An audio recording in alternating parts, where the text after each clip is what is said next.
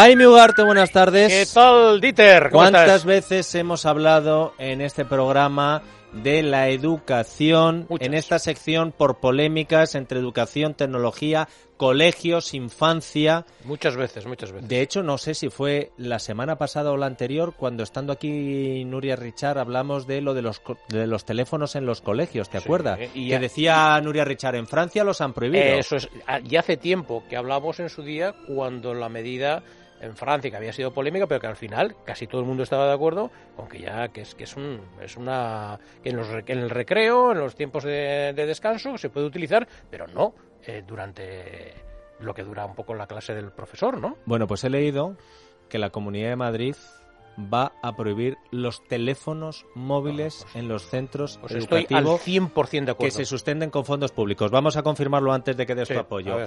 Don Enrique Osorio, consejero de Educación y Juventud de la Comunidad de Madrid. Buenas tardes. Hola, buenas tardes. ¿Es esto así? ¿Van a prohibir ustedes la presencia de móviles en los colegios? Está en nuestro programa de gobierno, está compuesta por 155 medidas y una de ellas es precisamente prohibir el uso de los móviles en las aula- aulas siempre que no se utilicen con fines didácticos. ¿Y eso cómo ¿Cómo se hace, don Enrique? ¿Cómo se hace? Porque ya sabe usted que eh, cualquier hueco que se pueda dejar abierto, por ahí se van a colar. Sí, no, pero nosotros confiamos totalmente en los docentes y en los centros educativos y por eso creemos que si un determinado docente o en un centro educativo quieren utilizar el móvil en las aulas como sistema pedagógico, pues entonces que tiene una perfecta razón de ser. Pero no lo contrario, o sea, no queremos que el móvil sea fuente de distracción y tampoco que creemos que en un mal uso del móvil pueda dar lugar a casos de, de acoso o similares, ¿no? Y además, eh, a usted no se le escapa, don Enrique, no sé si usted tiene hijos o no, pero eh, siendo consejero de la, de la juventud, eh, estará eh, acostumbrado a tratar eh, con gente de estas edades, que en cuanto uno lleva el teléfono móvil, eh, a la edad que sea, ya empieza el efecto contagio y del que lleva el teléfono móvil porque es para una urgencia o porque para llamar por teléfono en caso de, al final eso entra y ya no sale.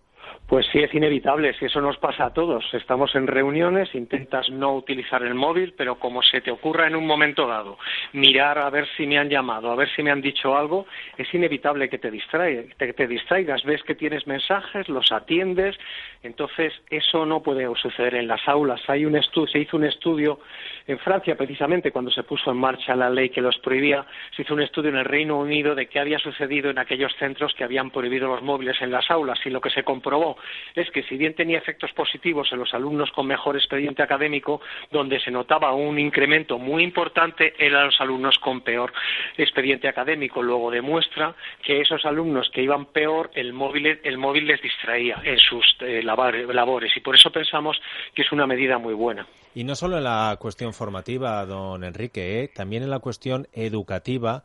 Lo digo porque a mí eh, una jefa de estudios de un, de un colegio, bueno, del colegio al que yo fui los primeros diez años, me contaba cómo tenían que obligar a los chavales, los profesores, a jugar en el recreo. Porque los chavales se reunían en torno a un teléfono móvil y, ojo, algunos de esos teléfonos no solo tienen eh, para llamadas, sino tienen datos de Internet y un acceso a contenidos que eh, a ciertas edades pues eh, no debes acceder a ellos, don Enrique. Sí, hay un estudio del BVA que ha aparecido hace poco en la prensa que, que indica que el 15% de los alumnos ha reconocido que se distraen en las aulas con el móvil y bueno, unos porcentajes enormes de los móviles que tienen los niños a los 9 años, a los 15 años. Por tanto, yo creo que es que las aulas sobran si no es con finali- finalidad pedagógica. Em, hablando de acortar infancia, eh, luego quiero preguntarle por el debate tablets libros que se ha abierto con la aparición de un profesor en Zaragoza que ha dicho yo las matemáticas, aunque se empeñen en mi colegio, las voy a enseñar con los libros porque no se puede poner un compás en una pantalla ni hacer anotaciones en una tablet, pero em, hay un asunto que nos a mí me preocupa como padre y sé que a muchos de nuestros oyentes también porque nos lo han hecho saber y a lo mejor excede de su responsabilidad y hay que cambiarlo todo a nivel nacional con algún tipo de consenso o a lo mejor ustedes pueden tomar medidas. El hecho de que en los centros públicos se termina el colegio y se pase al instituto dos años antes de lo que lo hacíamos los de la edad de GB, es decir, que cuando en primero de BUP pasabas al instituto, ahora lo pasas dos cursos antes, hace que haya niños y niñas muy pequeños que acceden a unos centros donde se acabó lo de ser niño, los eh, eh, entran antes y salen antes, incluso en algunos casos tienen que elegir ya que por qué vía, si es Bellas Artes o por ciencias, van a ir porque si no, a lo mejor cerca de su casa no hay y tienen que empezar por ahí. ¿Se han planteado ustedes, incluso, aunque solo sea por la cosa de la conciliación laboral, que muchos padres se encuentran con que el niño de 11 o 12 años, de 12 años, el niño o la niña, tiene que irse a casa a comer a ciertas horas o eh, a cortar su estancia en el colegio y los dos padres trabajan y qué hacemos.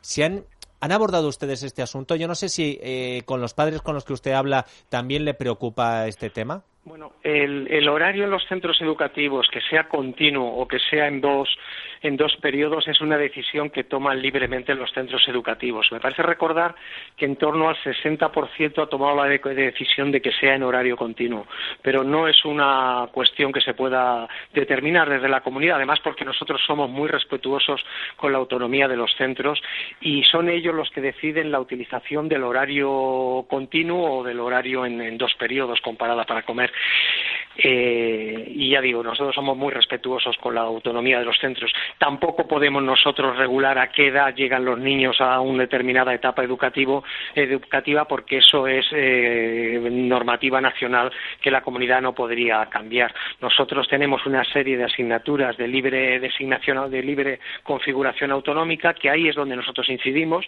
y ahí tenemos emprendimiento, eh, tenemos robótica, programación y tecnología, pero no tenemos competencia para que los niños accedan a una etapa educativa con una u otra edad. Sí, el tema de eh, los horarios es verdad. El colegio eh, lo pone a votación, dice, oye, normalmente hay una parte del profesorado que dice, no, no, si es mucho mejor que esté todo concentrado y el niño salga antes. Y normalmente los padres, eh, normalmente digo, votan a lo mejor pensando en que no está mal que el niño tenga también un recreo, porque a lo mejor lo han vivido ellos, eh, vaya también eh, más tranquilo, no tenga que entrar antes o tenga que entrar después. Y es verdad que ahí es una cuestión de que se ponen de acuerdo los padres y los profesores. Y en lo de la ley nacional, tiene usted también razón, que esto es una cosa que se cambió con la LOCSE, el otro día lo recordaba Raúl Vilas en esta tertulia, que se cambió con la LOCSE y ahí está, pero ¿usted qué opina, don Enrique? ¿Usted, ¿Usted cree que no es, usted cree que está bien como está ahora con esa ley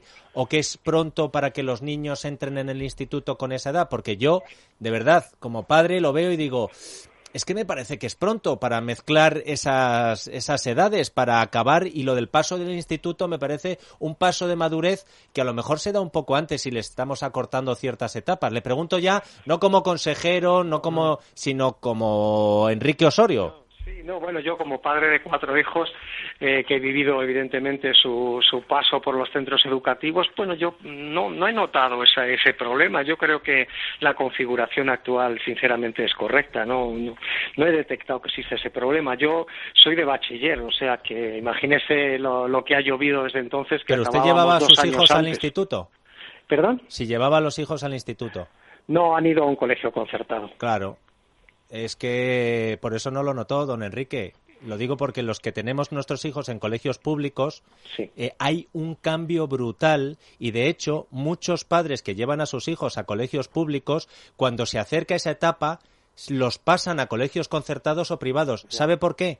Porque en los colegios concertados o privados los niños siguen hasta eh, la edad que se van a examinar de la selectividad con ese horario con una vigilancia con, eh, de los profesores, el niño no sale a las dos, se va a casa y o la madre o el padre han cambiado de horario o con 11 años le tienes que dar la responsabilidad del teléfono móvil, las llaves y de que se caliente o se haga en la comida o los padres tienen que decir, me gusta mucho, en mi caso, la educación pública que se da en Madrid desde hace unos años, pero ahí ya tienes y dices, pero es que claro, ¿por qué al instituto si los otros niños de las mismas edades van a estar teniendo la comida, el recreo, el profesor, las clases y terminan a una hora en la que tú lo ves y dices, pues no he notado la diferencia. Y claro, no se nota la diferencia, pero lo tienes que sacar del colegio si no quieres que vaya al instituto, no sé si me entiende. Sí, sí, sí. Hay unos centros en la Comunidad de Madrid que se llaman CEIPSOS, que lo que hacen es agrupar eh, educación eh, infantil primaria y la primera fase de la educación secundaria. Hay unos cuantos colegios de eso en la Comunidad de Madrid donde estarían, eh, no estarían los alumnos de bachiller, que es quizá donde se daría esa, digamos, diferencia de edades entre unos y otros. Y le digo que además funcionan muy, muy bien y los niños no notan tanto el cambio porque están dentro de ese colegio público evolucionando. Son algunos colegios que se hizo en la anterior etapa eh, en la que el colegio además tenía la suerte de tener incluido lo que es la etapa superior de formación y no había esa diferencia. Incluso la propia dirección se preocupa de que haya esa separación y esa adaptación. En el otro caso no. En el otro caso y no quiero exagerar, pero pasas del colegio que estás ahí mimado y cuidado a lo que es la ley de la selva del instituto, eh, que aunque tienen unos eh, resultados luego formativos estupendos, a mí lo que me preocupa es en el plano personal, que el niño va no sé si acortando los plazos. Pero bueno, don Enrique, ya hemos hablado de este asunto. El tema tablet, que sé que a usted le apasiona. ¿A favor, en contra, mezcla? Mm, no sé si se enteró de ese profesor de matemáticas que dijo, pues llevo los libros de Anaya de hace cuatro años. Leí la noticia. Es que contra la tecnología no podemos estar en contra. Es que eso es, es, absolutamente imposible. Nadie más aficionado habrá que soy yo a los libros que tengo en mi casa repleta absolutamente de libros que ya no sé qué hacer como ellos con ellos, pero utilizo la tablet, utilizo la tablet para temas culturales que me gustan, porque soy apasionado de la historia, de la ópera, de la música. ¿Qué más me da verlo en el libro que verlo en la tablet? Yo creo que la tablet es un aliado extraordinario y me encantan los libros. Entonces yo creo que ese debate es falso. Es decir, todo en la vida puede tener una mala utilización. Los coches, desgraciadamente, mueren personas en los coches. ¿Vamos a prohibir los coches por eso? Pues no. Pues con las tablets la tecnología pasa igual. ¿Puede haber uso malo de la tecnología de las tablets? Pues por supuesto que sí. Pero al final el avance en, el, en el mundo no han sido los viajes al espacio, sino que ha sido las telecomunicaciones, los ordenadores. ¿Vamos a renunciar a eso? Pues en absoluto. Y por supuesto que la educación tampoco. entonces, don Enrique, ¿y los móviles también forman parte de la tecnología y de todo esto, ¿no? Sí, pero por eso queremos que eh, su uso en las aulas se restrinja solo, en el caso, a usos eh, de pedagógicos, pero que no puedan distraer. Pero lo que yo digo es que es imposible renunciar a eso. Eh, no, no tienes por qué estudiarlo todo en libros. Así que yo ahí no creo que haya sinceramente debate. Eso sería volver atrás y la tecnología es irrenunciable.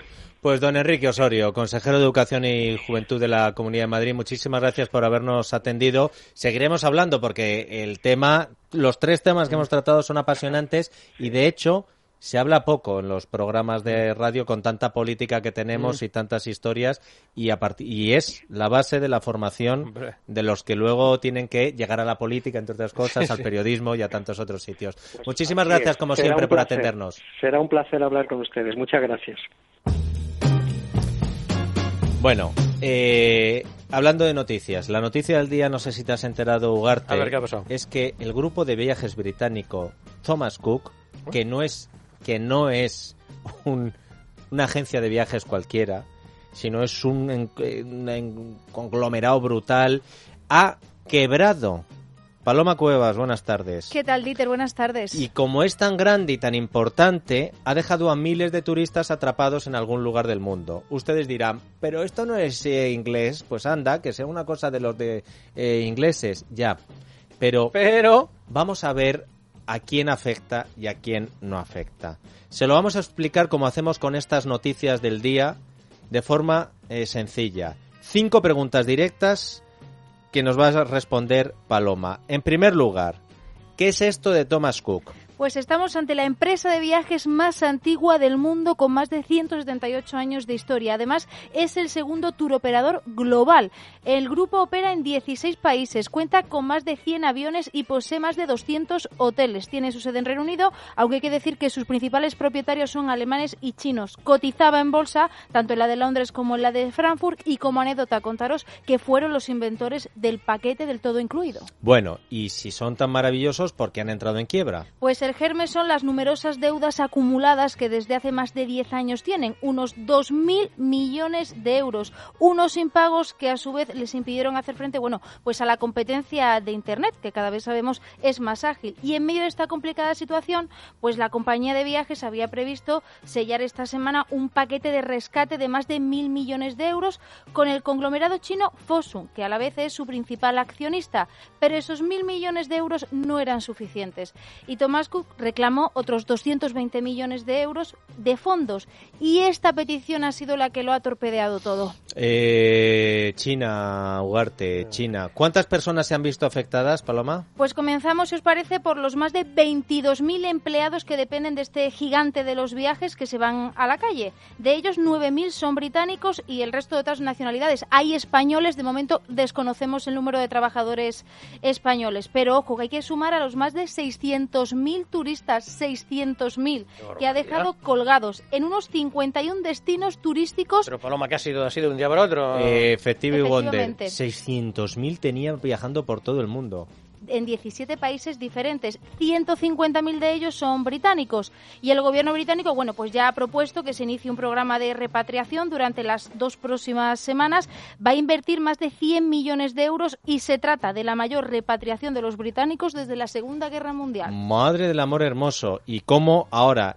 esta es la pregunta que está esperando todo el mundo, Ugarte, en España. Eso te iba a decir. ¿Y a nosotros cómo nos afecta, eh, Paloma? Pues, Dieter, tenemos que decir que hay directamente españoles que están afectados por porque habían contratado un viaje de, Thomas Cook, pero desde el gobierno no han dado la cifra. Dicen que están trabajando en cuantificar ese número exacto. También han asegurado que la responsabilidad de repatriar a los españoles es, en cualquier caso, del Ejecutivo británico. Acaban de dar la cifra, Paloma, 114.000 pasajeros en España, no españoles, en España. 114.000. Sí, 114.000. Pero eh, Aeropuertos, eh, Paloma, nuestros aeropuertos, ¿qué está pasando? Pues ya se están notando las consecuencias, en concreto en seis aeropuertos, donde esta hora, Dieter, hay un auténtico revuelo y durante toda la mañana lo ha habido. Ahora había previstos 46 vuelos entre salidas y llegadas de Reino Unido en Fuerteventura, Gran Canaria, Lanzarote, Menorca, Parma de Mallorca y Tenerife en el sur. El aeropuerto más perjudicado a esta hora es Menorca. Y la última pregunta, el dinerito, Ugarte, ¿esto en coste económico qué puede suponer para un país como España que vive, entre otras cosas, del turismo? De momento no tenemos esa cifra concreta. Lo que sí os podemos decir es que el impacto en la industria española del turismo va a ser muy fuerte. Ojo a los datos que os voy a dar. En 2018, 7 millones de turistas vinieron a nuestro país de la mano de Thomas Cook. En lo que llevamos de año hasta agosto, han llegado a España 4 millones 72 mil millones de pasajeros gracias también a esta a esta compañía y es que además el destino más afectado de está siendo Canarias ojo Thomas Cook es el segundo operador más importante de la isla para que os hagáis una idea uno de cada cinco turistas que llegan es gracias a este tour operador. Y como muestra un botón, Canarias, Baleares y la Costa del Sol suman 850.000 plazas hoteleras programadas entre mayo y diciembre. El Gobierno ya ha anunciado ante esta situación que se va a reunir con las comunidades autónomas afectadas, pero no tenemos fecha. Oído al parche, momento de spray ultra en este caso, porque Ugarte se ha quedado helado con los datos. La verdad, la verdad, Audi Spray ultra, ya sabéis que además tiene fórmula adaptada, rapidez de acción, actúa destruyendo el tapón y además es muy fácil de utilizar. Y además ya sabéis que para la higiene regular del oído tenéis toda la gama de Audi Spray en formato adulto, en formato junior, incluso Audi Baby, ¿eh? que también lo hay para niños pequeños. Audi Spray Ultra es un producto sanitario de venta en farmacias y para farmacias. Solo tenemos la esperanza, Hogarte, de que los que no puedan viajar, viajar a España con Thomas Cook pues cojan y busquen otro método, ¿no? Otra agencia de viajes. No, pero en cualquier caso, por terminar esto, qué pena ahora sé, por ejemplo, Carmen Tomás, porque ahora es que una, una debacle, porque eh, a nivel económico puede ocurrir cualquier empresa, pero claro, cuando hay tanta trascendencia de viajeros, fíjate, la mayor repatriación de, Desde la Segunda, de, la segunda Guerra Mundial. Dice, pero ¿dónde están los británicos? Dice, están todos viajando con Thomas Cook. Claro. Madre mía. Mientras sigan viajando a España, a mí la verdad... ¿Cómo no? Escucha, ¿cómo no van a venir si es el mejor país del mundo. Y así, y así nos vamos a las noticias y luego a la tertulia con Luis del Pino, Carlos Cuesta y Carmelo Jorda.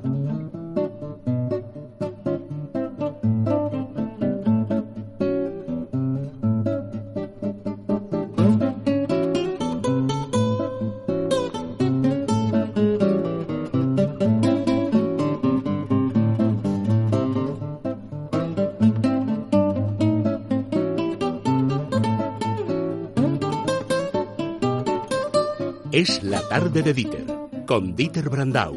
Es radio.